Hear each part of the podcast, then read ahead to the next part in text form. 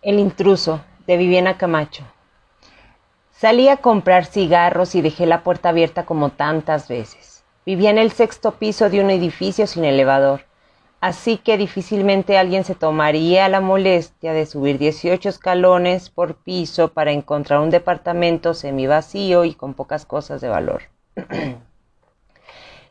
El sol de mediodía me estremeció durante algunos segundos. Llevaba más de 48 horas sin salir, ocupada en una traducción que debía entregar ese día en la tarde y por la cual ya había recibido un adelanto. Solo faltaba una revisión minuciosa, pero estaba tan segura que recitaba el texto casi de memoria en lugar de leerlo, y no encontraba errores ni faltas de sentido. Encendí un cigarrito. Mientras subía las escaleras, aferrada al barandal, cerré la puerta y me concentré en la pantalla de la computadora. Después de casi una hora, un ruido en la cocina distrajo mi atención. Pensé que se trataría de los vecinos cuyos movimientos se filtraban por paredes y cañerías. Seguí trabajando y luego fui a la cocina para vaciar el cenicero. Casi grito cuando vi a un tipo con el delantal de mi abuela guardando trastes recién lavados en la alacena. ¿Quién eres?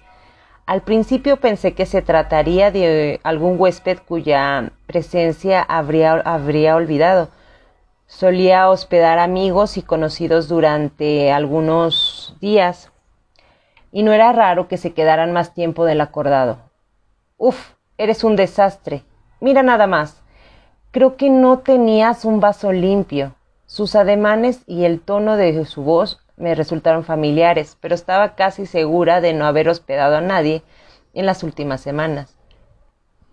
¿Quién eres y qué haces aquí? Estaba molesta y nerviosa. El tipo alto, cachetón, de cuerpo bofo, como si hubiera perdido varios kilos, me miraba con súplica y un ligero detallazo de amenaza. Mira, Estoy aquí para ayudarte. Eres muy desordenada, dijo, mientras pasaba un trapo por las superficies esquivando mi mirada.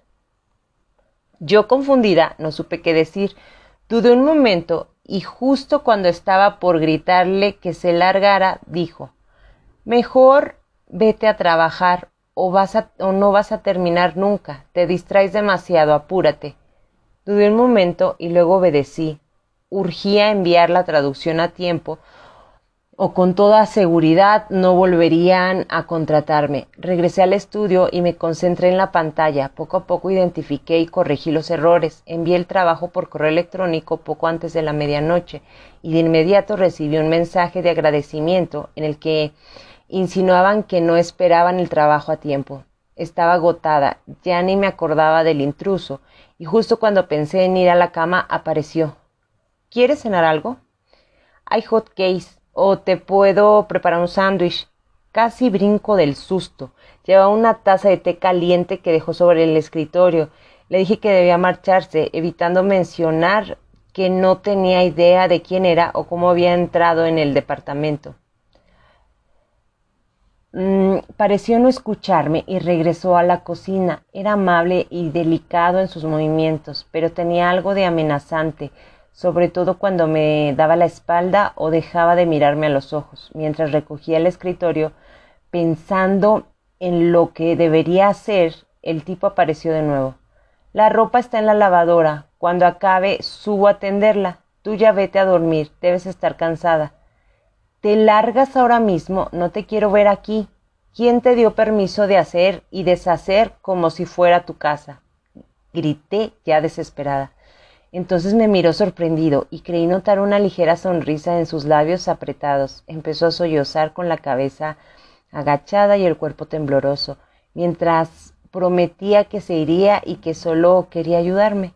Por un momento me hizo sentir como una malagradecida. Regresó a la cocina con las manos en la cara y lo escuché remover cosas. Pensé que estaba recogiendo sus pertenencias. No quería verlo partir, de modo que me encerré en el baño y leí sentada en la taza hasta que escuché un portazo. Segura de que ya se había marchado, me lavé los dientes y fui a la cama. Me dormí casi de inmediato, pero después de un rato desperté sobresaltada. ¿Qué tal si el tipo no había salido del departamento. Revisé mi estudio, la cocina y el baño sin encontrarlo. Volví a la cama. Casi en la madrugada me levanté al baño y al regresar a mi cuarto creí ver un bulto en el único sillón de la sala, pero cuando volví la mirada ya no estaba y supuse que había sido una mala jugada de la oscuridad y mi somnolencia. A la mañana siguiente me despertó una sacudida. Ya es hora de que te pares. ¿No piensas ir a correr? Me encontré con su cara mofletuda y sonriente. Olía a recién bañado. Te pedí que te largaras. Me armé de valor y lo saqué a empujones de mi cuarto. Me puse pants y tenis y le advertí que no quería verlo cuando regresara. Lloraba desconsoladamente en la cocina y sentí algo de remordimiento, pero sobre todo miedo. No me explicaba por qué no lo había encontrado la noche anterior y por qué me repasaba los posibles escondites. Ninguno era lo suficiente grande como para el, que el intruso me hubiera pasado desapercibido.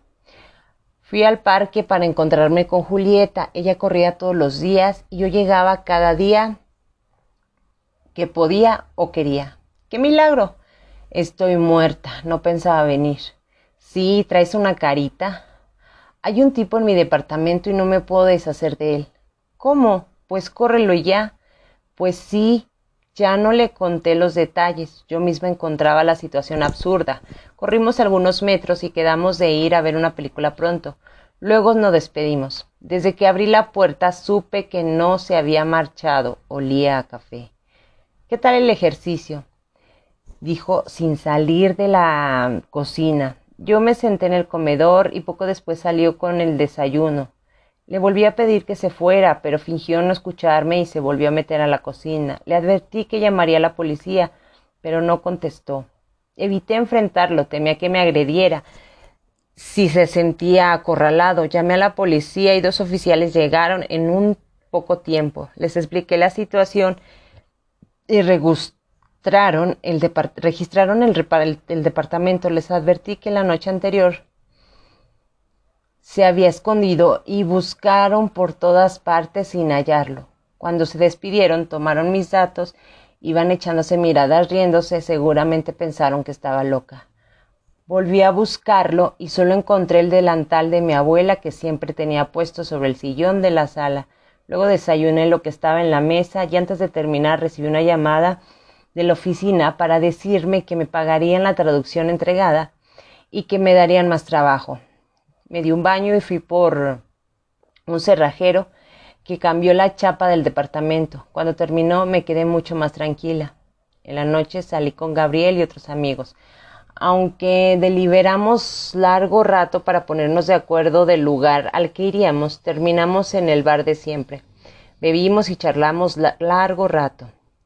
Evité contarles lo que me había pasado. A mitad de la velada creí ver al intruso en la barra, sentado solo, encorvado sobre su copa y parecía estar llorando. Desvié la mirada unos segundos y cuando lo busqué de nuevo ya no estaba. Gabriel y yo nos fuimos a mi departamento luego de varias copas. Llevábamos más de tres meses así, sin establecer compromiso, pero juntos cuando se podía. Entramos con entramos conteniendo las carcajadas por alguna tontería de borrachos. Fuimos directo a la recámara y nos encerramos. Ya de madrugada Gabriel me despertó para despedirse. Estaba alterado y molesto no respondía a mis preguntas y antes de marcharse me dijo que debía haberle avisado que no, estaríamos solos, ni siquiera tuve tiempo de explicarle. El intruso estaba en el baño, luego de un rato salió. Lo siento, no pensé que saldría del cuarto y yo solo pude cagar de yo solo puedo cagar de noche. ¿Cómo entraste? Atrás de ustedes ni siquiera cerraron, pero yo recordaba haber echado el doble cerrojo de la cerradura nueva. Mentiroso. Me encerré en mi cuarto sin decir nada más. Necesitaba pensar. Si Gabriel lo había visto entonces, no era producto de mi imaginación. Cuando pensé, cuando los oficiales lo buscaron por todas partes, acababa de instalar una chapa de alta seguridad y estaba segura de no haber olvidado cerrar la puerta. Fumé un par de cigarrillos y luego me quedé dormida. Han pasado casi ocho meses desde que Hugo, así me ha pedido que lo llame, está en casa. Me cansé de echarlo y de que apareciera luego de un par de días tan fresco y haciendo y deshaciendo en el departamento como si fuera mi criado. Ya le di llave, aunque presiento que ni siquiera la necesitaba. Se encarga de la limpieza, la comida, las compras y los pagos. Nunca pide dinero y jamás lo he visto comiendo. Pero cada vez que es más confianzudo, con frecuencia lo encuentro dormido en mi cama, usa mi ropa y collares, se fuma mis cigarrillos y pasa largas horas hablando por teléfono. Además, siempre caga y se pedorrea de noche. Me despierta muy temprano y le apestan los pies. Aún no he hablado con él de, él con mis amigos. Lo haré cuando decida si se queda definitivamente conmigo, si antes no encuentro el modo de deshacerme de él para siempre. Salía